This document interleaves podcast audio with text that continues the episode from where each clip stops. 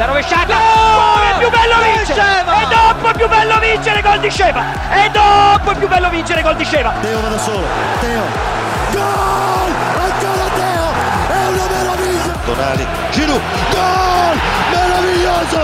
Meraviglioso! Gol! Pippa mia! Pippa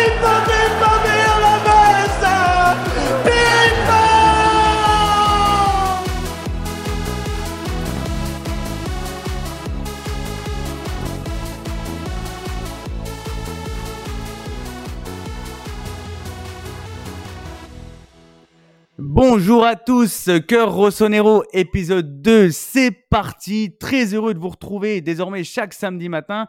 J'espère que vous allez bien et que vous allez passer un très bon week-end de football. Avant de commencer euh, cette euh, nouvelle émission, un grand merci euh, à vous, les gars, chers auditeurs. Vous avez été très nombreux pour cette première. En plus, les retours ont été très qualitatifs. Franchement, c'est un régal. Euh, va falloir garder ce rythme tout au long de la saison. On va vraiment charbonner. Ça va être un réel kiff. N'oubliez pas de vous abonner euh, pour ne manquer aucun épisode de Cœur Rossonero. Et n'oubliez pas de mettre les 5 étoiles. Ça fait zizir, hein, co- comme dirait Rof. euh, et en plus, ça nous fait grandir. Donc, n'hésitez pas à le faire.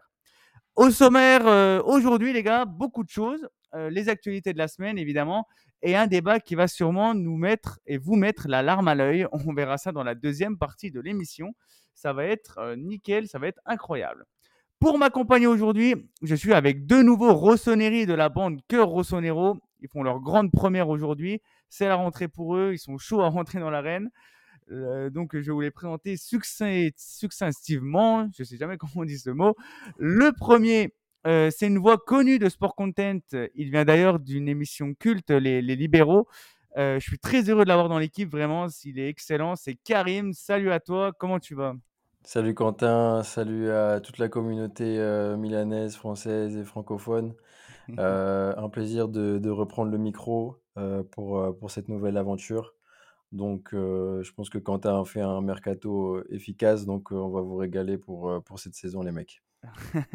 Alors oui, pe- petit souci. Non, moi c'est pas Quentin, euh, juste au cas où, mais c'est ah c'est juste le nom, le, le nom de côté. On est, on est transparent avec vous. Restez sur Quentin de, de temps additionnel. On l'embrasse euh, d'ailleurs. désolé. Alan, ouais, voilà, c'est Ouais, c'est c'est c'est- toujours Alan. c'est la, ma- mais- la magie du direct. Il en fallait une, je l'ai faite. Voilà, Ah, c'est ça. En, en plus, tu étais en vacances à l'île Maurice et tout. Tu devais être déconnecté de la réalité. mais- Non, non. pas de souci.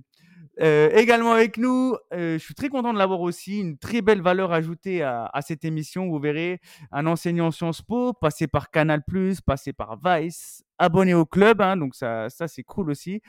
Euh, pour cette saison, c'est Romain. Comment tu vas, Romain?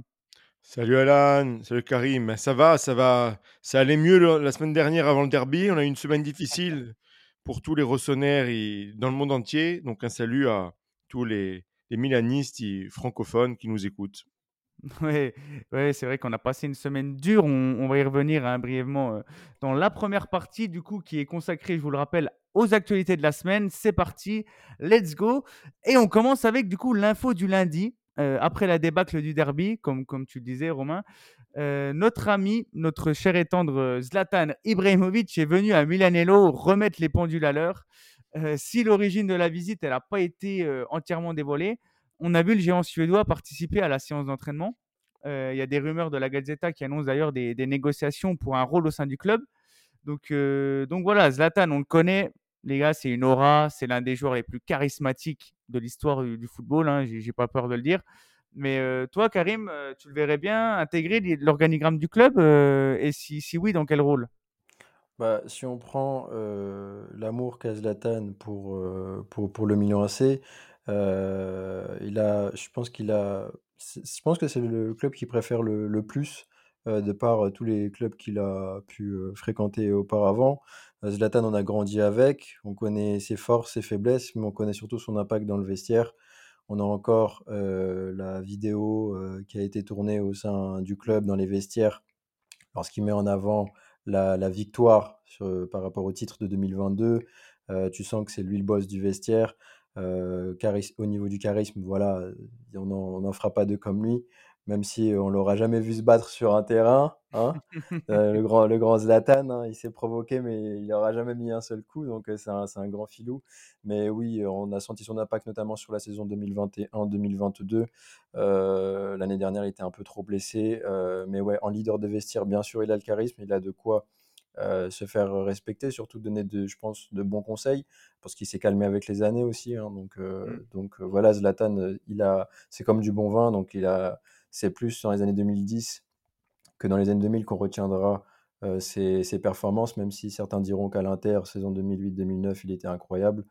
Mm, Moi, je retiens surtout les, les prestants en Ligue des Champions qui étaient en, constant progrès, euh, surtout au milieu des années 2010. Bref, tout ça pour dire que oui, il sera impactant, c'est important, mais par contre, je pense que cette figure un peu paternelle qui est en train de se dessiner, faut pas qu'elle soit non plus euh, euh, celle d'un gourou, quoi. À un moment donné, le groupe, on a des joueurs, on a fait un recrutement, de- je pense, de qualité qui a été quand même mis en avant et surtout apprécié euh, de par les, les, retours. hein. On ne peut pas cracher sur le mercato du Milan. Donc, à un moment donné, soit structurellement, il manque quelque chose, il y a une patte au niveau de l'accompagnement sportif qui doit être impactant. Et c'est là où je pense que Laura Zlatan pèse encore. Il a, cette, euh, il a cette victoire de 2022 qui, bah, si on fait les comptes, on a gagné en 2004, 2012 et 2022. Donc, euh, bon, on ne gagne pas tout le temps les titres. hein. donc, euh, forcément, ça a été marquant. On a fait la fête pendant trois jours dans les fêtes de Milan. Mm. Et Zlatan a été vraiment le, le guide là-dessus. Donc, euh, oui, impactant, bonne idée. Non, parce qu'il comblera pas tous les manques que l'on met, enfin, que l'on peut voir, notamment défensivement et de l'animation offensive. Bref, on a quand même pas mal de manquements actuellement au niveau du Milan AC. Donc, euh, c'est bien au niveau de la- de l'aspect psychologique, mais au niveau de la tactique, ça va pas être euh, une source de solution actuellement, selon moi. Bah, tu l'as dit, quel, va être son rôle? Tout simplement, est-ce qu'il est là pour motiver? Est-ce qu'il est là pour engueuler? Est-ce qu'il est là pour inspirer? On ne sait pas. Je sais pas, tu, parlais, enfin vous parliez de, de lundi, quand il est, lundi mardi, quand il est passé à Milanello. Ben, le mardi, vous, l'avez vu, vous avez vu le match, hein, il y a eu un plan euh, qui est même passé deux fois. Mm. On le, vo- on le voyait en tribune à côté d'Abate. Il y a qui est l'entraîneur de la Primavera, son ancien coéquipier du, du titre euh, du Scudetto de, de 2011. On le voit, euh, il y a une rumeur en Italie qui monte. Il y a beaucoup de rumeurs, souvent un peu stupides, mais il y a une rumeur qui dit que si demain Piol il devait être en difficulté, étant donné le marché des entraîneurs assez limité, il pourrait y avoir un duo du type Abate et comme coach et euh, Ibra comme team manager. Mm. Mais là, on est encore dans la fiction. Il faut voir. Ce qui est sûr, c'est que c'est pas inintéressant. Mais bien sûr, encore une fois, si ça devait se passer, ça voudrait dire que ça se passe mal pour Pioli. Et c'est pas ce qu'on souhaite à, no- à notre équipe. Ouais, clairement. C'est vrai que lors d'une interview sortie en, décembre 2022, il me semble, euh, Zlatan, il expliquait déjà le rôle très difficile du poste d'entraîneur. Euh, moi, perso, je le vois rester dans le monde du football aussi, dans un poste à responsabilité. Mais c'est vrai qu'être entraîneur et Zlatan, je ne sais pas si c'est vraiment compatible pour le moment. C'est vrai que c'est un bon euh, meneur. C'est vrai que pour l'aspect mental, pour l'aspect de tout ce qui est motivation, il peut être là.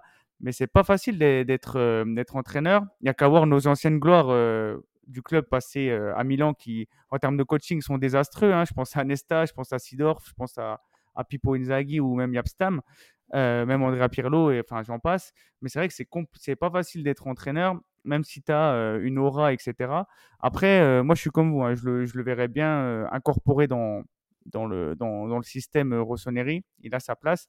Après, à voir ce que ça, ça peut donner. euh, mais en tout cas, si il y a un souci, ce que, ce que je ne souhaite pas, c'est bien d'avoir quand même, euh, de savoir qu'on a un mec euh, qui est, est accepté et aimé de tous, qui, qui sera là pour, euh, pour gérer si, en cas de besoin. Euh, ok les gars, super pour euh, ce- cette première actualité très très très intéressante hein, parce que Zlatan euh, c'est un joueur très clivant. Euh, mardi après-midi, cette fois-ci, il y a la Primavera qui a affronté Newcastle pour la, la Youth League et un jeune, très jeune joueur même, c'est encore illustré. euh, son nom, Francesco Camarda, qui a inscrit un doublé. Et ce mec, bah, c'est juste incroyable en fait. Je ne sais pas d'où il vient, mais il explose tous les records de, précocité. Il a 15 ans, il joue avec les U19. Il a déjà inscrit plus de 500 buts. Donc vous allez me dire, 500 buts quand tu es, quand es gamin, ça vaut pas grand-chose, mais quand même. Euh, c'est un mec qui a déjà des partenariats avec Adidas, euh, etc. Et qui pourrait se voir attribuer un contrat de 3 ans euh, dès qu'il a son, dès qu'il aura 16 ans. Donc, euh, je sais pas si vous avez vu un peu ses prouesses, les gars, mais est-ce que vous êtes hypé par ce jeune joueur? Romain, je te laisse t'exprimer là-dessus. Ben, tu, as tu as déjà résumé l'essentiel, c'est-à-dire ces statistiques qui sont mmh. quand même extraordinaires. Ce pas des matchs de quartier. Hein. Il joue en primavera, il a joué dans les catégories jeunes en Italie. Si on veut continuer ce que tu disais, il, faut rappeler, il est, né en, mars 2008, c'est-à-dire mmh. après la dernière victoire de Milan en Champions League. vrai, il, multiplie les buts, il était en U19 à 14 ans. Enfin, c'est hors norme. Donc, il a l'air puissant, très efficace, c'est-à-dire qu'il a à la fois des qualités de buteur opportuniste à l'italienne, un peu Inzaghi et un, et un, peu Vieri. Si je devais résumer son, style, il aurait un peu le meilleur des deux. Donc bien sûr, on, peut être enthousiasmé par, par, ce joueur. Maintenant, il est encore très jeune, le physique change beaucoup hein, quand on est en, fin d'adolescence. On a quand même eu, quand on est milaniste, le souvenir d'un joueur qu'on annonçait extraordinaire, Hachim Mastour, marocain, tout le monde annonçait comme un joueur fabuleux, créatif, parce qu'il était déjà très bon chez les jeunes. Bon, tout le monde connaît la suite de sa carrière, c'est catastrophique. Alors certes, il y a des questions d'entourage, il y a des questions de, progression qui n'a pas été au rendez-vous. Mais c'est vrai qu'avec Camarda, on est beaucoup plus enthousiaste. Maintenant, il ne faut pas le brûler. On aurait envie de le voir au plus tôt possible en, équipe 1, hein, tout simplement, de le voir rentrer. On dit parfois qu'on a un problème de numéro 9 à Milan. Après tout, dans, l'histoire du foot, il y, a bien eu des, des jeunes joueurs extrêmement précoces qui ont commencé à 17-18 ans. Euh, la, principale référence, c'est bien sûr Pelé, champion du monde à, 17 mmh. ans. Donc, euh, on ne va pas comparer ce qui n'est pas comparable, mais on a envie de le voir très très vite euh, avec les grands. Mais attention surtout à ne pas le brûler, non seulement physiquement, mais surtout psychologiquement. Parce que jouer en équipe première, c'est pas du tout la même chose que jouer chez, chez les jeunes. Mais en tout cas, pour l'instant, c'est très encourageant. Ouais. Ouais, je suis, tout à fait d'accord. J'allais dire jurisprudence Massour. Parce qu'on a tous été déçus et marqués par, euh, par ceci. Et ouais, n'oublions pas aussi que euh, Kun a commencé, euh, je crois qu'à l'âge de 16 ans et quelques mois. C'est peut-être, je crois, je sais pas, je mmh. sais plus s'il a le record encore de euh, débutant au championnat d'Argentine. Après, dans la configuration du football actuel, on voit de plus en plus de jeunes joueurs passer avec le groupe pro, avec une moyenne d'âge autour de 18, 19, 20. Mais pour commencer les matchs, on n'est pas encore, euh, on pas encore dans, ce type de schéma-là. Et euh, je pense que en tant que buteur ou autre, c'est pas un joueur fantasque. Donc les joueurs fantasques, on aura peut-être tendance à plus les mettre en avant et à pas hésiter à, à, faire des petits essais, notamment en fin de saison. Euh, mais là, en tant que neuf, dans un club installé comme celui, comme, comme le nôtre, même si on n'a pas de neuf, sur le, pour, pour, euh, pour faire tourner l'effectif, à part notre cher euh, Giroud, euh, notre Giroud adoré, et Jovic qui nous a rejoint il y a quelques jours, dont on va parler un peu plus tard. Mais ouais, je, moi j'ai un peu, franchement, j'ai un peu de mal en toute franchise avec les jeunes potentiels, que ce soit dans chaque club ou autre. Il y a en plus, avec tous les aimants qu'il y a autour d'eux, c'est pire qu'il y a 10 ans, c'est encore pire qu'il y a 20 ans. Enfin bref, il faut garder la tête froide et ben, on, tout ce qu'on veut, c'est avoir des joueurs du club parce qu'on est tous forcément sensibles à l'historique mmh. et toutes les belles histoires qu'on a pu avoir, on va pas les mentionner, voilà, on les connaît toutes par cœur. Avoir un joueur du club qui sera notre futur neuf, je l'espère beaucoup, mais bon, à voir, à voir. Sur les jeunes, je suis très calme. Mmh. Bah ouais, c'est vrai que ça, ça peut faire flipper et que pour aller dans ton sens, hein, il a déjà un contrat avec Adidas. Les jeunes d'avant n'avaient pas déjà des contrats à, 15 ans, donc c'est assez fou. Euh, pour Hakim Mastour, pardon, actuellement il a, il a 25 ans et il joue à l'Union Touarga au Maroc en première division. C'est une trajectoire assez, euh, assez édifiante hein, quand on connaît, euh, quand on a su toute la hype qu'il y avait autour de lui. Mais bon, c'est comme ça, c'est le football et, et des fois, bah, tout le monde ne perce pas. Euh, cette semaine, c'était également le grand retour de la Ligue des Champions, compétition que l'AC Milan connaît évidemment par cœur, hein, sept fois sacré champion. On aura l'occasion évidemment de revenir sur les plus belles épopées euh, du Milan euh, cette saison dans Cœur Rossonero dans cette, compétition. L'AC Milan qui recevait Newcastle pour la première fois de son histoire. match très intéressant qui s'est soldé sur le score nul et vierge de 0 à 0, ce qui a fait les bonnes affaires du PSG, hein, vu que le, le, club de la capitale française s'est imposé face à Dortmund 2 à 0. Karim, pour toi, au-delà du résultat, est-ce que tu as été rassuré par le contenu? Parce que c'est vrai que ce qu'on a vu dans le derby, c'était assez, assez problématique. Mais est-ce que là, pour le, de ce que tu as vu Newcastle, est-ce que pour toi, il y a eu un sentiment de révolte? Est-ce que ça t'a convaincu? En toute franchise, j'ai été très surpris de la faiblesse de Newcastle. Mmh. Une équipe submergée, sachant que nous, on n'était pas en totale confiance. enfin, il y, a des manquements dans notre équipe qui aujourd'hui font que, en termes d'animation offensive et le côté statique de nos joueurs, moi, me rend fou. Donc ça, a été bien. On a eu énormément d'occasions. On a tiré je ne sais combien de fois au but. On n'a pas marqué. on a manqué cruellement de, de, de, réalisme. Donc je, je sais que je vais peut-être paraître dur, mais oui, on aurait dû gagner ce match 100 fois. Il n'y a aucun problème. Euh, la faiblesse de Newcastle nous a, va nous permettre de repartir sur, un, autre, sur une autre dynamique pour les prochaines semaines, je l'espère, regagner confiance. Mais en, moi, en termes d'animation offensive, mes deux côtés, euh, le côté statique euh, qu'on avait contre l'Inter et que par moment on peut avoir me fait vraiment peur. Et je me rappelle également qu'à la dernière minute, Newcastle s'est créé une grosse occasion et qu'on mmh. a failli se faire braquer. Donc encore une fois avec un axe très très bancal, notamment couvert par euh, Krunic. Dès que je vois Krunic hier, je vois l'axe du mal, je vois des manquements qui me font super peur. Mmh. C'est non mais c'est mmh. atroce. Donc le contenu est bon. Il y a, il y a, il y a pour un match de Ligue des Champions, on est dans ce type de configuration où tu sais que tu vas rencontrer des gros il faut pas perdre ce genre de points bêtement, parce qu'on a perdu deux points bêtement. Et là, on va les payer cash. J'espère juste que bah, on le regrettera pas. S'il fallait chercher une deuxième place à quelques points, on se rappellera que si Newcastle finit équipe bonus et qu'on n'a pas pris des points contre eux, j'espère juste ne pas avoir de gros regrets par rapport à ce match aller à San Siro. Oui, ben je, partage ton analyse, Karim. Euh, je suis peut-être un peu moins dur que toi. Newcastle est, a semblé faible dans ce match, surtout en, première mi-temps. C'est aussi parce que notre équipe, au milieu de terrain, a fait un gros match. Nous rappelons qu'il y a des très bons joueurs à Newcastle, dont Tonali, bien sûr, qui n'a pas été fabuleux l'autre jour. Mais c'est quand même une équipe de qualité qui a beaucoup investi. On a fait une première mi-temps au, milieu, même derrière, vraiment très solide. Je ne vais pas rappeler tout ce qu'on a raté devant. Manque d'application, un peu inquiétant parce que dans ces grands matchs, on n'a pas, pas le droit à ce genre d'erreur et on risque de le payer, ce qui veut dire maintenant que dans tous les cas, on est obligé de faire une grande performance à l'extérieur dans un des trois matchs qui restent, au minimum, voire même deux. Mais il va falloir qu'on gagne soit à Newcastle, soit à Dortmund, soit à Paris, en, espérant faire le meilleur parcours possible aussi à la maison. Ça va très vite, hein, Champions League, six matchs. Mmh. oui, clairement, clairement.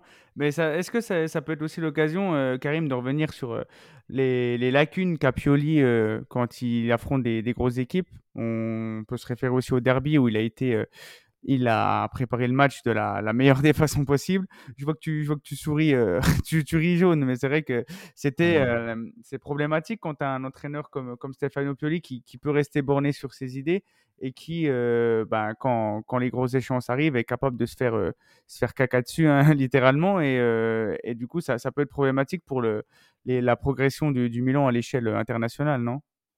Moi, c'est le moi, ce qui ce qui m'embête le plus honnêtement, Alan, c'est le mimétisme des buts qu'on prend et la faiblesse de notre axe central à chaque fois. Comment des mecs comme sans sans les dénigrer, l'Inter a compris comment il nous fallait jouer.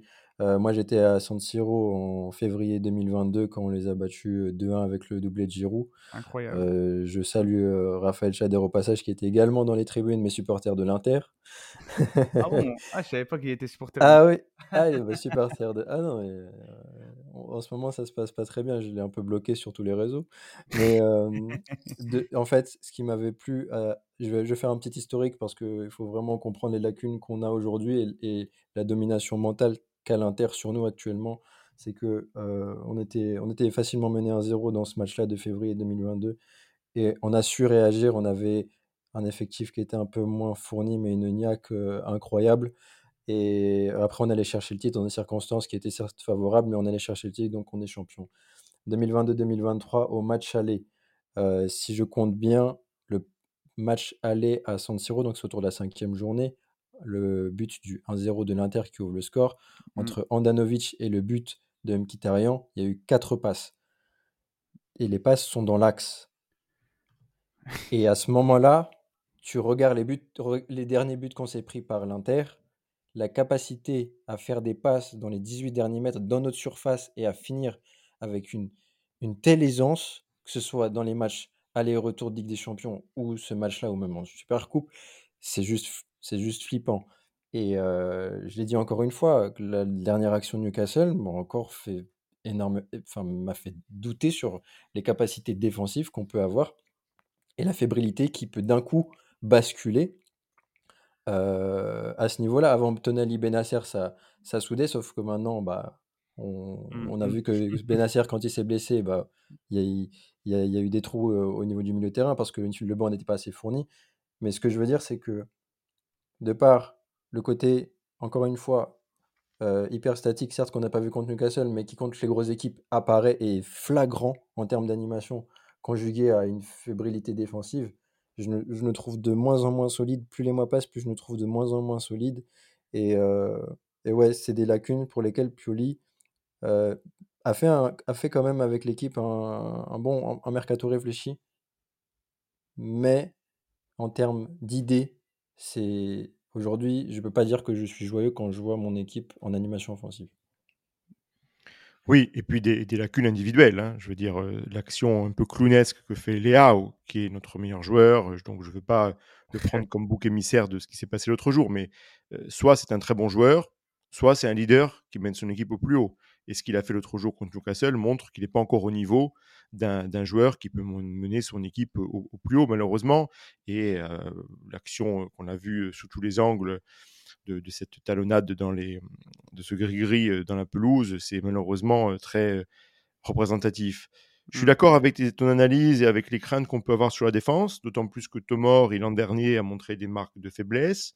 Kier, un an de plus, donc c'était quand même les deux piliers de l'année du titre. Kaloulou euh, a quelques pépins physiques. Je crois beaucoup euh, toujours en ce joueur. J'ai l'impression que ça se passe pas extrêmement bien avec Piol et qu'il y a toujours un peu de mal quand même avec les jeunes joueurs. Enfin, ça, il faut le rappeler. Mm. Euh, je serai peut-être euh, dans d'autres émissions très, très sévère avec Piol. Et je crois qu'il faut l'être aussi dans l'approche qu'il a des derbies. En revanche, je, je trouve que le match contre Newcastle a quand même été euh, extrêmement bien maîtrisé. Euh, il y a eu un gâchis énorme en attaque, bien maîtrisé. Il y a eu, tu as raison de le souligner, cette occasion dans la dernière minute qui nous a fait peur et qui a montré toujours des faiblesses, mais il n'a pas eu beaucoup quand même. Donc euh, voilà. Et puis aussi euh, Maignan, faut voir aussi comment il va se remettre de sa blessure, donc euh, qui fait partie quand même de l'assise défensive, qui pour l'instant, au-delà de sa blessure, me semblait depuis le début de saison un peu moins impérial, il faut le dire, notamment dans le jeu au pied. On l'a vu dans, les, euh, dans la première mi-temps du match contre Newcastle. Est-ce que c'est un problème physique, psychologique, lié aux discussions qu'il y a sur son contrat? Euh, dans le derby, il en prend 5. On ne peut pas le dire que c'est à cause de lui, bien sûr, tous les buts. euh, Mais il n'a pas été exceptionnel non plus. Sur le but de Thuram, peut-être que le grand Maignan l'aurait arrêté. La frappe est parfaite, etc. Mais euh, il n'est pour l'instant pas du niveau stratosphérique auquel on l'a connu euh, les deux dernières années, hors blessure, bien sûr. Mm. Donc, euh, donc voilà, effectivement, la- l'assise défensive, c'est un vrai problème. Euh, Kaloulou, on aimerait, voir le, on aimerait le voir plus aussi. C'est quand même un joueur qui a un gros potentiel. On verra quand il se remettra d'ici 15 jours, s'il revient dans l'équipe euh, de manière plus, plus régulière. Par Ouais, rapport ouais. à Kalou, je ne sais pas ce que vous en pensez, je vais vous poser une question. Moi, je trouve que sa fin de saison 2021-2022 était vraiment nickel, il était impérial et tout, c'était super propre.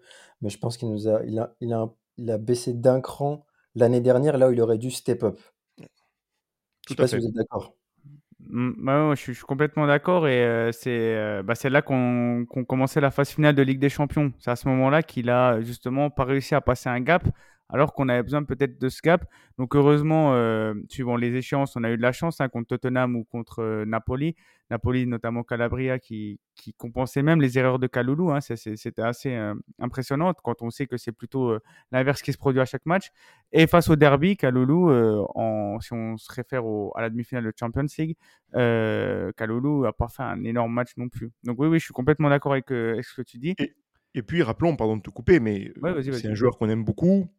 Mais euh, qui a été exceptionnel l'année l'année du, du titre, qui a continué à être très bon, qui a un apport offensif exceptionnel, mais qui défensivement est quand même très light, c'est Théo Hernandez. Donc lorsqu'on a deux défenseurs centraux qui marchent sur l'eau, comme c'était le cas l'année du titre, avec notamment la, la charnière euh, Kier Tomori, ça va. Et à Milan, on a connu par le passé, euh, parfois on était un peu light, il faut le dire, sur le côté, notamment le côté gauche. Sergino, souvenez-vous, Sergino était un joueur qu'on adorait, mais c'était Mm. pas un défenseur. On avait Maldini, Nesta qui faisaient le boulot. Donc si on est très fort au centre, on peut avoir un arrière-gauche plus léger défensivement. Quand on est plus faible au centre, ben là, les lacunes de l'arrière- l'arrière-gauche et de l'arrière-droit, mais là on parle de Hernandez, sautent aux yeux. Et il se fait quand même très souvent passer. Le derby, pardon, hein, Hernandez, c'était très très compliqué. hein. Mm. Ouais, c'est vrai que, que Théo Hernandez, c'est soit, soit c'est stratosphérique, soit c'est en dedans. Et quand c'est en dedans, ben, malheureusement, ça, ça pénalise lui et toute l'équipe. Ça n'enlève rien à ses qualités énormes par ailleurs, Ah hein, oui. notamment offensives. Mais voilà, il- ça, ça- ça renforce un peu ce que, ce que disait euh, Karim sur l'importance d'être très très très solide euh, Mm. dans le centre de la défense. Surtout Ah. qu'aujourd'hui, surtout qu'aujourd'hui, si tu joues Milan, tu sais que le côté fort, c'est le gauche, et que celui qui est en train enfin celui sur lequel on a subi ces dernières années, c'était le droit. Euh, Bon, ça va, on a Pulisic et quelques autres gars qui vont arriver pour apporter offensivement. J'espère que ça va bien se passer. Mais quand tu avais Calabria, Messia, les gens ne savaient, nous- enfin les autres ne savaient nous jouer extrêmement facilement. Donc quand tu sais que en plus ton côté fort c'est le gauche, tu sais très bien que quand tu vas placer tes attaques, tu vas, tu vas toucher Théo. Et puis il y a un autre côté aussi, c'est que Théo, tu peux le toucher nerveusement assez facilement. Et Mm. on l'a vu avec la France, on l'a vu avec le Milan, il nous a déjà fait voilà, quelques, quelques, quelques réactions euh, nerveuses. Donc, euh, surtout que Dumfries, je sais pas si vous le voyez à chaque derby, Dumfries, euh, Dumfries Théo, c'est quand même quelque Mm. chose. Quoi. Ça fait, ça fait 3-4 ans que les mecs ne font que de s'insulter. Enfin bref. Ouais, c'est clair. C'est clair que c'est assez dommage. Théo Hernandez, euh, très très bon défenseur, excellent même défenseur, l'un des meilleurs à son poste. Mais quand il s'agit du derby, c'est vrai que il n'a pas toujours été au rendez-vous, malheureusement. Euh, on va passer maintenant, après la défense, à l'attaque. On va passer au secteur offensif avec euh, la conférence de presse de Luka Jovic qui a eu lieu euh, cette semaine. Toi, Karim, tu penses que ça peut être vraiment une bonne pioche ou alors tu es, sceptique Bah, historique? Luka Jovic, euh, j'étais, euh, je l'avais bien suivi à Francfort et par rapport à son arrivée au Real Madrid, il me semble qu'elle a été recrutée autour des 60 Mm. millions d'euros là-bas. Exact. Euh, donc euh, gros espoir, gros espoir du foot à, à- à l'époque. Bon, ça s'est mal passé, un petit historique rapidement. Je crois que là-bas, il avait parlé de, de- qu'il avait fait une dépression. Après, il a eu des, des, euh, des comportements en dehors du foot, notamment, je crois, des déplacements hors Covid, qu'il avait eu des problèmes avec la Serbie. Bref, c'est un joueur un peu euh, qui, qui portait beaucoup d'espoir, surtout qu'en plus Benfica, si Benfica l'a recruté en premier, c'est que tu dis qu'il y avait un énorme potentiel. Euh, je pense qu'avec les années maintenant, euh, il a quoi? Il a 25 ans maintenant. C'est, je pense que c'est un gros défi pour lui le, le Milan AC. Nous, on a besoin de faire souffler Giroud euh, de manière intensive parce que bon, au niveau du rythme, euh, je pense qu'avec les années, c'est un joueur aussi qui, s'est bonifié en termes de remise et autres. Il subit beaucoup. Euh, sa cheville gauche, on sait que les, les mecs savent appuyer là où ça fait mal. À chaque fois, on a peur dès, qu'au- dès que ça touche son pied. Euh, Enfin, les mecs savent jouer Giroud maintenant. Ils savent, euh, ils savent le blesser. Donc, Jovic, il est bon en termes de remise. Euh, il a une bonne finition. Je, je pense que c'est un, c'est très dur ce que je veux dire. C'est quelqu'un qui doit faire attention à sa condition physique parce qu'il me semble que dans sa conférence de presse, il a dit qu'il n'arrivait pas à 100%. Donc j'espère que c'est des blessures et que c'est pas physique parce qu'il a tendance à bien mouler ses shorts comme Carlos Tevez. Mais là, c'est plus côté diététique qu'il y a un problème. Et j'ai remarqué aussi au Real Madrid que à ce niveau-là, il a l'air d'être un peu light. Donc j'espère que c'est plus euh, au niveau physique que, que c'est un petit Mm. pépin physique plutôt qu'au niveau de la diète, quoi. Parce que Jovic, à la Fiorentina, il a fait de belles choses. Mais bon, je... en termes de panel enfin, en termes de palette d'attaquants, je sais pas le type d'attaquant que j'aime le plus. Après, on a fait ça à la dernière des dernières minutes. Euh, on a fait ça vraiment par défaut. Donc, euh, j'attends vraiment de voir. Mais je pense qu'on va passer à côté de quelque chose encore une fois. Oui, après, il faut se souvenir hein, euh, du contexte dans lequel il arrive. Je pense que cet, été, qu'on a suivi le mercato, on a dû accoler euh, à Milan euh, à peu près 500 joueurs différents, 500 noms, euh, et au moins une cinquantaine d'attaquants de numéro 9. Donc, Mm. et, et le dernier jour arrive Jovic. Moi, je trouve que c'est un pari intéressant. Globalement, je, je trouve que le, le club a, a fait des paris très intéressants pendant ce mercato. Jovic, c'est un, un joueur qui a été très irrégulier. On sent qu'il y a quand même quelques failles psychologiques. Et donc, euh, ce qui, à la fois, peut être un problème, mais surtout, ça doit créer de l'espoir. C'est-à-dire que s'il se sent bien à Milan, il peut enfin révéler son, vrai potentiel qu'on a, parfois vu dans le passé. Donc, on a envie d'y croire. Euh, il, y a des, grandes qualités techniques. Tu parlais de, ces talents de remiseur qui vont être très utiles vu nos joueurs très rapides devant. Donc, très bien. Euh, la question, c'est est-ce que Piol il va réussir à bien l'intégrer? Mais je veux dire, c'est une question qu'on peut se poser pour tous euh, les jeunes et pour toutes les nouvelles recrues. Est-ce que Piol il va lui laisser assez de temps de jeu? On a un entraîneur qui quand même est assez conservateur, fait des changements tactiques très tard dans les matchs. Il attend souvent euh, 15 minutes. Bon, bah, souvent, euh, 15 minutes, le match il est quand même bien engagé. hein. Soit c'est gagné, soit c'est perdu. Et euh, ça change pas grand-chose. Et les joueurs peuvent pas, peuvent pas démontrer leur vrai potentiel. Donc, euh, ça va beaucoup dépendre de Piol, mais on a envie d'y croire. En tout cas, moi, j'ai très envie d'y croire à, à Jovic. Et quand on voyait tous les noms euh, un peu délirants qu'on qu'on associait à Milan, finalement, vu le prix, etc., Mm. c'est peut-être pas une mauvaise idée, même si c'est sûr, euh, des paris comme Thuram ou Arnautovic, qu'on associait aussi au, au club en tout début de mercato, étaient peut-être plus intéressants, mais c'est comme ça. Mm. Bah ouais, moi, moi, je me suis refait ces matchs il y a, qua- de- d'il y a 4 ans quand il était à son meilleur niveau à, à Francfort, euh, lorsqu'il avait un trio qui- qu'il animait avec euh, Haller et Rebic, l'ancien, l'ancien Milanais. Et c'est vrai qu'il était très très fort, hein, très intéressant, que ce soit en Bundesliga et même en Ligue Europa, hein, où il avait claqué pas mal de buts, où ils font même demi-finale euh, cette année-là avec Francfort. Donc euh, voilà, vous allez me dire, oui, c'était il y a 4 ans, c'est vrai, mais ça, ça remonte. hein, il y a 4 ans, nos, nos attaquants il y a 4 ans, c'était Higuain et, et. Donc c'est Oh vrai que ça remonte. Mais. Mais je pense aussi, il y avait que. des trucs diététiques. Ouais, exactement. c'est exactement ça. Donc, à voir ce que ça va donner. Moi, je suis, c'est vrai que je suis assez sceptique aussi. Euh, limite, euh, j'ai même envie de tester euh, Okafor avant Jovic, même si Okafor il est plus à l'aise sur un côté. hein. on l'a vu euh, l'année dernière euh, face au Milan en Champions League, il était excellent. Donc, à voir ce que ça va donner. Euh, pour finir euh, cette partie actualité, les gars, on a eu euh, des anniversaires cette semaine d'anciens joueurs et de joueurs actuels rossoneri. Il y a Pulisic qui a, fêté ses 25 ans mardi. Ronaldo, il phénoméno, 47 ans aujourd'hui, ce vendredi. Donc, il n'a pas marqué l'histoire du club, mais il a, il a fait quand même une belle année à Milan avec son, son célèbre numéro. vous savez le numéro, les gars? Petit quiz 99. Exact, euh, exactement. Et il y en a, il y a une autre personne que moi je porte vraiment dans mon cœur qui fête son anniversaire cette semaine. C'est Thiago Silva, 39 ans. Euh, pour parler rapidement de ce dernier, hein, c'est, enfin, quel joueur, hein, franchement, quel défenseur central hors norme. Euh, moi, je suis un immense fan de, de ce joueur et j'ai trouvé son passage chez nous remarquable. Son duo avec Nesta, c'était, c'était fou. Euh, ça associait rapidité, euh, technique, élégance et, et c'était vraiment propre. Euh, toi, Karim, t'en gardes de bons souvenirs de Thiago Silva à Milan ou c'est, ça Ouais, ouais, ouais, Thiago Silva associé à, à Nesta, c'était.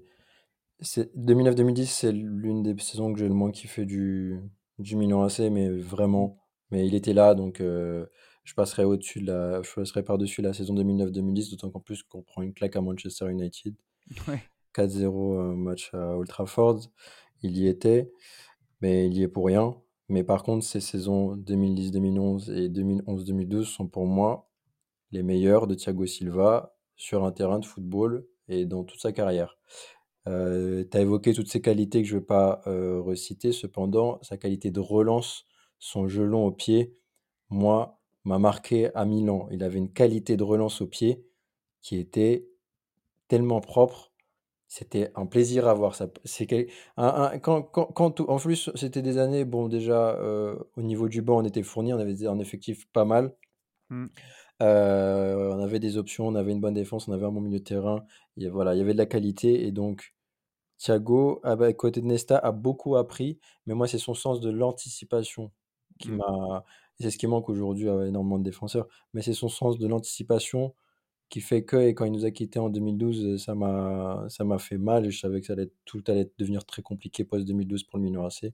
Mais Thiago Silva, j'aurais que des bons souvenirs. Il nous a rapporté, il a fait partie de l'équipe qui nous a rapporté un titre en 2011, Mm. euh, l'une des dernières bonnes, de Ligue des Champions avant celle de l'an- l'année précédente, donc 2011-2012, on sort en quart de finale contre le Barça. Donc, euh, bah, et en plus, il a marqué euh, dans la phase de poule aller au Camp Nou de la tête la dernière Exact. minute. Donc, euh, non, Mostro, bravo à lui et bon anniversaire. Oui, et puis l'année que tu mentionnes, il se blesse aussi, je crois, contre la Rome de, de mémoire, et ce qui lui gâche un peu la, fin de saison, et il se blesse et finalement on le revoit quasiment plus au club. Tu mentionnais, enfin vous mentionnez les, les anniversaires de la, de la semaine. Je voudrais aussi dire que bah, Milan, on a une très grande histoire.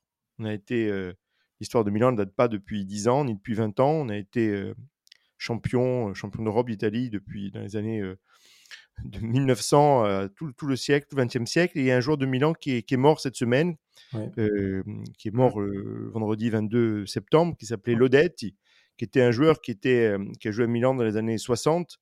Et euh, bien sûr, on l'a jamais vu jouer, à part quelques images d'archives, euh, nous trois et la plupart de, nos- de nos auditeurs. Mais il faut aussi se rappeler des anciens, surtout quand ils disparaissent. Et il a joué pendant 10 ans euh, quasiment au club. Il a été euh, champion d'Europe, champion d'Italie, bien sûr champion d'Europe avec Milan. Et, et voilà, et on pense aussi à, à ces joueurs-là qui, si Milan est un club si prestigieux, euh, c'est parce qu'on avait aussi une histoire, même avant l'époque glorieuse de Berlusconi et de tous Mm. ces, ces joueurs qui ont fait cette histoire. Donc, Bien petite sûr. pensée pour, pour lui. Barrez, il lui a, lui a rendu hommage sur les réseaux sociaux. Et voilà, donc Claudette, qui, était, qui avait 81 ans, qui était un milieu de terrain euh, les années euh, 60, puis après dans 70, mais là, il n'était plus à Milan à ce moment-là. Et en équipe d'Italie aussi, bien évidemment. Ouais, c'est super que tu dises ça parce que c'est toute la richesse qu'on veut apporter justement à ce podcast, à ce podcast pardon, parler de, des anciennes gloires du Milan, parler de l'histoire du Milan parce que ce club est immensément riche en termes d'histoire, en termes de, de legacy. Donc ouais, c'est super sympa de, mentionner ça et de voilà chaque semaine on essaiera de citer les anniversaires si on a de certains joueurs et euh, en parler un peu de, ce qu'on a pensé de leur passage à Milan. Ok, super les gars, on va clôturer ce- cette première partie et passer maintenant à la deuxième partie. Deuxième partie, comme je vous l'ai dit, où on va sans doute sortir les mouchoirs, peut-être. Tout dépend de ce que nos, chers Rossoneri ont, choisi pour parler de leurs joueurs qui leur ont- nous ont le plus marqué quand ils sont partis du club. Euh, pourquoi j'ai pensé à ce débat, les gars? C'est parce que forcément, ce mardi, face à Newcastle, on a accueilli un certain Sandro Tonali qui était voué à, à marquer l'histoire de l'AC Milan, qui avait fait des, des déclarations très, très, très fortes hein, envers, envers le club lombard, qui voulait y rester toute sa, sa carrière, qui voulait être une, une légende du club. Euh, ça a suscité beaucoup, beaucoup, beaucoup de réactions, son retour à San Siro. Il y a la Courva qui l'a euh, euh, finalement euh, applaudi, acclamé, alors qu'on pensait qu'il allait se faire critiquer. Pour commencer, avant les gars, pour, pour parler vite fait de Tonali, vous, vous l'avez vécu comment, vous, ce, ce, départ de, de Milan pour, pour Newcastle? Est-ce que vous avez de la rancœur ou alors vous trouvez ça normal? Vas-y, Romain. Comme tout le monde, j'ai regretté son, son départ. C'était un joueur qu'on appréciait beaucoup. Alors, pour ses qualités techniques, mais aussi parce qu'il euh, il représentait un peu une âme de cette équipe. C'était un des joueurs italiens. Il n'a pas 50 dans l'effectif et euh, il se battait énormément. Et je crois, on, on parlait des contre-performances dans les derbies. Dans les derbies, il y a besoin aussi de joueurs euh, d'expérience, mais aussi de joueurs qui mettent tout leur cœur. Et on a vu dans le derby euh, malheureux, très malheureux de la semaine dernière, combien ce supplément d'âme pouvait manquer. Mais une fois qu'on a dit ça, on l'a bien vendu. Moi, j'ai totalement confiance dans les, choix des dirigeants. Ça a permis d'acheter, de refaire une partie de l'équipe aussi. Il faut, le voir. Et, on en parlera plus tard. Je pense que le club est toujours plus grand que tout et que aucun joueur n'est fondamentalement indispensable. En tout cas, là où on peut être fier, c'est qu'il a été très bien accueilli par le stade, par la courbe, tu l'as mentionné, mais par le stade entier. Mm. Et je crois que c'est quelque chose qu'on a souvent vu dans l'histoire de Milan. C'est, on ne peut pas dire que notre stade soit ingrat. Et Mm. euh, les, les- les anciens euh, joueurs, bien sûr, Kaka, Shevchenko, on s'en souvient, mais même des, des joueurs comme De Sailly, quand ils sont revenus après, ont toujours été très bien accueillis. On n'oublie pas, je pense qu'un grand club, c'est une mémoire. c'est une, une histoire qui se perpétue. Et donc Tonal, il n'a pas joué très longtemps à Milan. Il a marqué les esprits. Il a, nous a, il a été un élément essentiel d'un titre exceptionnel en termes d'émotion, qui est le titre de, de, de 2022 qu'on n'oubliera jamais. Et donc pour ça, euh, voilà, merci Tonal. Et maintenant, euh, on avance. Et l'autre jour, euh, on n'a pas perdu 5-0 parce que Tonal était en face. Hmm. Exact. Toi, Karim, t'en t'en as pensé quoi de, ce départ? Ça t'a profondément marqué ou alors tu t'y attendais au vu de, l'ampleur que prend le football moderne, etc. Bah, euh, je rejoins vraiment par rapport à tout le côté euh, affectif euh, qu'il y a autour euh, de, de Tonali, d'autant plus qu'il a le 8 de Gattuso, Mm. qui s'est tatoué le, le Scudetto de, de 2022, qu'il a mis en avant. Donc euh, oui, il y avait forcément cette fibre euh, rouge et noire euh, en lui, et du coup qui faisait totalement écho en nous. Donc surtout que nous, les mecs fidèles au club, bah, on aime ça. Mais encore une fois, on a montré, euh, c'est c'est- c'est un mec qui est parti pour une grosse somme. Il nous a pas infligé un frère avec un salaire euh, et un emploi fictif à côté. Donc, Ah. euh, disons que c'est un, c'est un mec de chez nous, c'est un gars du club. On va... Le Milan AC est un club classe, comportement classe de la part des, de la Courva Sud, donc, euh, et même de tout le stade. Donc, non, on a montré encore une fois toute la grandeur du Milan AC. C'est c'est un mec de chez nous, on ne pourra jamais lui cracher dessus. Il nous a rapporté une grosse, enfin une, une bonne plus-value, on va-t-on dire. Donc, euh, c'est le business aujourd'hui en 2023. On ne peut pas s'attendre à des miracles en termes de fidélité de la part d'un footballeur, euh, même si on l'espère au fond. Mais voilà, on a montré qu'on était un club classe encore une fois. Ouais, ouais, c'est vrai que ça, ça nous a marqué parce que surtout c'est le timing, hein, personne s'y attendait. En plus, on venait de perdre, enfin perdre entre guillemets Maldini qui venait de, aussi de, de partir. Donc euh, forcément, on a vécu un été très particulier euh, en ce début juillet. Et, euh, et du coup, c'est cette troisième partie qui va nous amener vers l'histoire. Et du coup, on va parler des joueurs qui nous ont vraiment marqué, les départs, enfin les départs de joueurs qui nous ont vraiment marqué. Parce que oui, euh, mesdames et messieurs, euh, le foot, c'est pas qu'un simple sport. Moi, ça me fait rire quand ma copine, euh, enfin mon ex plutôt, elle me dit Oh là là, c'est que du foot, pourquoi t'es pourquoi es triste parce qu'un joueur part de ton club, etc. Mais j'ai envie de lui dire Mais non, c'est beaucoup plus que ça. Qui veut commencer? Karim, toi, s'il y a un départ qui t'a vraiment marqué depuis que tu es supporter Rossoneri, que- lequel ce serait? Moi, c'est simple, c'est Ricardo Caca pour la simple et bonne raison bah, qu'on l'a vu arriver en 2003 avec sa dégaine de comptable et ses lunettes, qu'on était, que j'étais petit et que quand il est parti, bah, je commençais à être grand, tu vois. Mais c'est pas ça, c'est surtout qu'en fait, le départ de Caca post-saison 2008-2009 marque la fin, même s'il y a déjà eu des éléments avant, hein, pour moi. Hmm. Voilà. Euh, le départ de Shevchenko, ça, on- je reviendrai pas dessus parce qu'il y a trop, trop d'éléments à mettre en avant et ça va se faire un gros débat. Mais Kaka, il y avait déjà eu pas mal d'offres de City au mercato d'hiver ou autre, on est passé outre. Euh, Kaka a commencé à être pas mal blessé ou autre. On avait une fin- on a fait des saisons 2007, 2008, 2008, 2009 quelconques. Et en gros, ça allait avec notre fin de cycle. On a perdu quasiment tout le monde à ce moment-là. Il restait encore Sidorf, Pirlo, Pirlo, euh, Nesta, Maldini, mais c'était tout le monde prenait de l'âge et on voyait un Milan vieillissant post-Ligue des Champions 2007. Donc même la Ligue des Champions 2007, il y a le Milan qui gagne la Ligue des Champions et le Milan en championnat. Et quand tu as bien suivi cette saison, tu sais que notre campagne est incroyable, mais en, championnat, on ne produisait absolument rien. On n'avait pas de banc. Et même au niveau des mercatos de l'été 2007 pour la saison 2007-2008, on n'avait rien fait pour renouveler l'effectif, mis à part l'arrivée de Pato à l'hiver.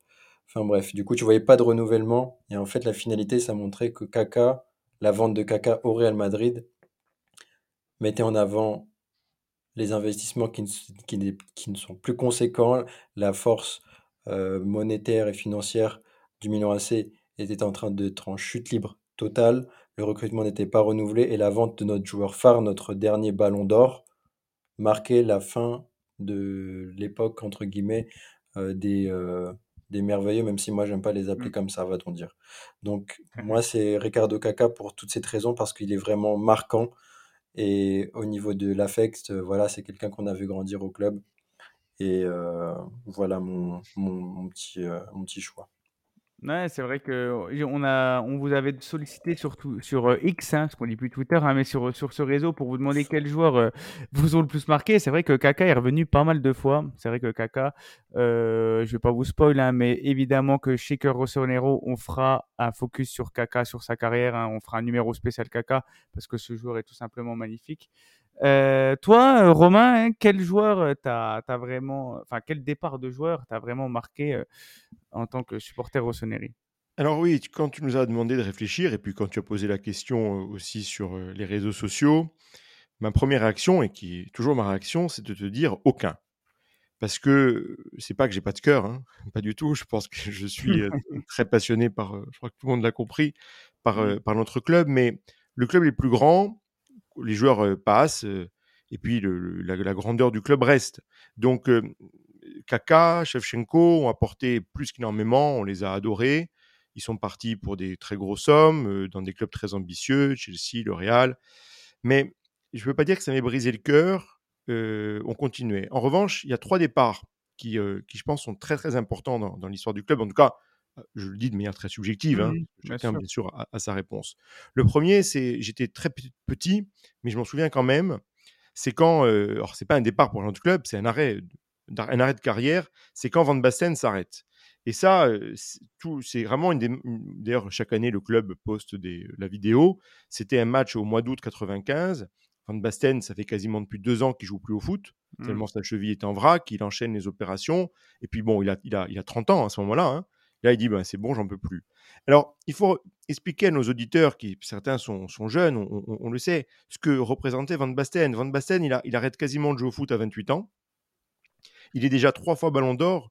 Il éclate absolument tous les, records possibles de, l'époque. C'est un joueur d'une élégance rare. C'est de très loin le meilleur joueur du monde. Mmh. Et, c'est, il remporte bien sûr la Champions League deux fois avec Milan, trois fois le Ballon d'Or avec Milan. Il, réussit très bien avec les Pays-Bas et il s'arrête. Et là, c'était vraiment la fin d'un rêve pour beaucoup de supporters, c'est-à-dire peut-être un des meilleurs joueurs de l'histoire de Milan, ou en tout cas probablement le meilleur joueur de l'ère Berlusconi, qui s'arrête. Donc là, je crois que c'est un départ qui a déchiré et je crois que quand on revoit les images, je m'en souviens un peu des, échos, j'avais, j'avais 10 ans, mais lorsqu'on revoit aujourd'hui encore les images, c'est énorme. Après, souvenir plus personnel, euh, ben, un peu dans la continuité d'ailleurs de ce que tu disais, Karim. Euh, bien sûr, Kaka s'en va et ça montre, c'est le début de la fin d'une époque. Mais c'était le début de la fin. La fin de la fin, euh, peut-être que certains d'entre vous s'en souviennent, c'était le, en, mai 2012, un match contre Novare, fin, de, ah. fin de saison, et là, vraiment, je crois qu'on avait tous les larmes aux yeux parce que le même jour, partait du club, mais arrêtait le foot en fait. Euh, euh, Inzaghi, Nest, Gattuso et Sidorf. Et puis je crois un ou deux autres. Mais les quatre mmh. principaux, c'était eux. Enfin, Sidorf a continué un peu à jouer euh, dans des. je crois qu'il a joué un peu au Brésil, etc. Mais fondamentalement, c'était quatre joueurs essentiels de cette époque milanaise qui s'arrêtaient. Et là, vraiment, alors certes, certains étaient partis avant, Kaka, Maldini, mais là, c'était la, la, la, Thiago Silva, mais là, c'était la, fin de la fin. Et puis le troisième départ, qui à mon avis est très très important pour l'histoire du club et qui faisait beaucoup de peine, même si là on ne parle pas de joueurs, on parle de dirigeants, c'est bien sûr quand Berlusconi a vendu le club et que sont partis Berlusconi et Galliani. Alors certes, ça faisait depuis quelques années qu'il y avait moins d'investissement, mais il y a quand même eu, enfin, on, abandonnait, si j'ose dire, les deux références exceptionnelles en termes de football, deux des meilleurs dirigeants. Galliani était vraiment un dirigeant fabuleux et Berlusconi un, immense président de Milan. Et puis, ben, on sait ce qui s'est passé après. Beaucoup d'incertitudes liées à l'actionnariat, d'abord des Chinois un peu louches, et puis après, heureusement, tout est rentré un peu dans l'ordre avec, avec des actionnaires américains. Mais, et puis aujourd'hui, Redbird, bien évidemment. Mais ça m'a beaucoup marqué. Et c'était aussi la fin d'une époque extraordinaire, puisqu'entre 86 et, et puis la, vente du club en, en, 2015-2017, la vente a pris un peu de temps, on a vécu les, les, les, plus belles années possibles en tant que, supporter. Voilà, donc c'est pas des, départs de joueurs vers le Real ou vers Chelsea, c'est plus des arrêts de carrière et des changements d'époque qui m'ont attristé. Mmh, ouais, c'est super intéressant vos, témoignages, les gars, en tout cas. En plus, ça, traverse les, époques, hein, donc c'est tout ce qu'on demande. Franchement, c'est triste, hein. franchement, rien que d'y penser, ça, ça, me ça met un petit coup, parce que c'est vrai que c'est des périodes assez, assez riche pour, pour le club. Et euh, quand tu, tu vois qu'ils sont bons, ça, ça te met un coup forcément. Tu parlais de Novara, mais c'est vrai qu'en plus, euh, à part ça, il y a Zlatan et Thiago Silva qui sont bons. Bon, c'était pas le même match hein, forcément, mais qui sont bons quelques temps après. Donc franchement, c'est là qu'il y a une qu'on entre dans la bande Terrera officielle. Hein. On, y reviendra aussi dans, dans Cœur Rossonero. Mais en tout cas, c'est vrai que beaucoup de départs nous, nous ont marqué. Euh, moi, si je peux en rajouter un, euh, je citerai celui de Pirlo aussi, parce que moi, c'était un joueur que j'idolâtrais vraiment, qui s'en va gratuitement en plus vers un, un rival. Et surtout que quand tu vois qu que l'année d'après, il devient meilleur joueur MVP de Serie A, qui se réinvente dans un 3-5-2 de Antonio Conte, franchement, ça, ça te fout les boules. Moi, ça m'a vraiment attristé parce que ben, c'était un de mes joueurs préférés, tout simplement. Et, euh, et, vous, les, auditeurs, n'hésitez pas aussi à nous dire quels joueurs vous ont attristé quand, ils sont partis, vraiment attristé, hein, parce que c'est vrai qu'il y, en a, il y en a eu beaucoup. C'est vrai que, comme l'a dit Romain, le club doit être plus fort que tout. Faut pas être triste. Hein, c'était une très belle époque, mais c'est le début d'une nouvelle histoire. Hein, faut, le voir comme ça aussi. Mais en tout cas, c'était super intéressant vos, témoignages. Je sais pas si vous voulez rajouter quelque chose par rapport à, à ce que chacun a dit euh, concernant les départs. Ouais, vas-y Romain. Bon, Pirlo, certes, a été meilleur joueur l'année suivante. Après, euh, bon, il a, c'est pas pour ça qu'il a réussi en finale de Champions League. Les finales de Champions League, il, veut, il vaut mieux les jouer avec Milan qu'avec ah, un oui. autre club qu'on ne citera pas. Et puis, ses débuts d'entraîneur sont quand même extrêmement difficiles. Euh, voilà, enfin, on va Mm. pas, on va pas tirer sur l'ambulance. C'est un joueur qu'on a admiré, qui était extraordinaire à, à Milan et qui en, et en équipe d'Italie euh, également. Mais c'est vrai que j'avais oublié son, les conditions de, de son départ très particulières, mais c'est pas pour ça. Ouais, Et puis il n'a pas eu des déclarations toujours très élégantes envers le, envers le club suite au départ, ce qui fait qu'aujourd'hui il est un peu moins dans, dans le cœur des Milanistes, Il- ce qui est un peu injuste car c'est vraiment un des, un des plus grands joueurs de, de Milan des 20 dernières années. Ah bah, cl- clairement, un des plus grands joueurs de l'histoire. hein. Moi, j'ai pas peur de le dire, hein, mais c'est vrai que, que Allegri euh, choisit, de, choisit de mettre. Van Bommel devant lui hein, euh, en- à l'intersaison lors du, de, la, de la saison 2010-2011 du Scudetto. C'est vrai que Van Bommel lui passe devant. Après, il y a les négociations de contrat qui se font pas. Le départ, euh, c'est, enfin, l'histoire s'est mal terminée. Et après, il a eu des déclarations assez, euh, assez, assez négatives envers le club. Et euh, bah, c'est vrai qu'en tant qu'entraîneur, pour le moment, euh, il a entraîné que, que la Juve hein, en grand club et ça, a floppé. Donc euh, peut-être c'est un retour de karma. Je ne sais pas. je sais pas si tu voulais réagir là-dessus, euh, Karim, sur, sur Pirlo. Non, non, non, j'allais dire que c'était totalement de la faute d'Allegri, mais bon, Allegri, on a sur le long terme, on a vu qu'au niveau relationnel, quand l'équipe ne tourne pas ou quand il récupère pas l'équipe d'autrui, c'est pas quelqu'un qui a des solutions viables pour un club. Au niveau relationnel, encore une fois, c'est quelqu'un qui est très spécial, va-t-on dire, mais surtout au niveau footballistique, qui moi ne m'a jamais convaincu. Je suis persuadé que sur euh, on cite beaucoup ces saisons-là. hein. Je, je, je suis vraiment pas fan de ces saisons, mais sur euh, notre saison titrée de, de 10-11 et 11-12, c'est surtout notre force collective parce qu'on a, on a un effectif euh, Mm. avec des joueurs vraiment quali qui font que, mais c'est vraiment pas sorti du cerveau d'Allegri et tout ce qu'on a pu produire. Donc, euh, je pense que c'est quelqu'un de limité et qui bah, nous a fait perdre Pirlo. C'est... Ça lui va bien. Et notre ami français euh, Mathieu Flamini, qui Mm. était un des, un des cadres de, de cette équipe aussi. On le salue. Mm. Mathieu Flamini, euh, qui, on aura l'occasion de revenir aussi sur euh, les, Français qui ont porté le maillot Rossoneri. Je pensais faire aussi une émission là-dessus. Vous aurez le temps de, découvrir tout ça, euh, les amis. Que Rossonero sera là toute la saison, même, l'été. hein, on verra pour le moment. C'était, c'est un très bon début qu'on a fait. J'étais très heureux. Je pense que là, on peut, on va, on peut conclure cette émission, les gars. Je pense qu'on a fait, on a fait le tour de, de tous ces, de ces débats. Euh, franchement, c'était une superbe deuxième émission. Super les gars, merci à vous pour votre expertise, vos, ressentis et vos, souvenirs de, supporters euh, de Milan. C'est super important et c'est ça qui fait la richesse de cette émission. N'oubliez pas, vous les auditeurs, de, vous abonner. N'oubliez pas de, noter, comme je le disais. Et en tout cas, euh, nous, vous, on va vous souhaiter un très bon week-end. On se donne rendez-vous la semaine prochaine pour un nouveau numéro de Cœur Rossonero. À samedi pro. Ciao à tous. C'était Cœur Rossonero. La rovesciata! Oh, è più bello vincere! E dopo è più bello vincere gol di Sceva! E dopo è più bello vincere gol di Sceva! Teo va da solo. Teo. Gol! Ancora Teo! È una meraviglia! Tonali, Giroud, gol! Meraviglioso! Meraviglioso! Gol! Mia!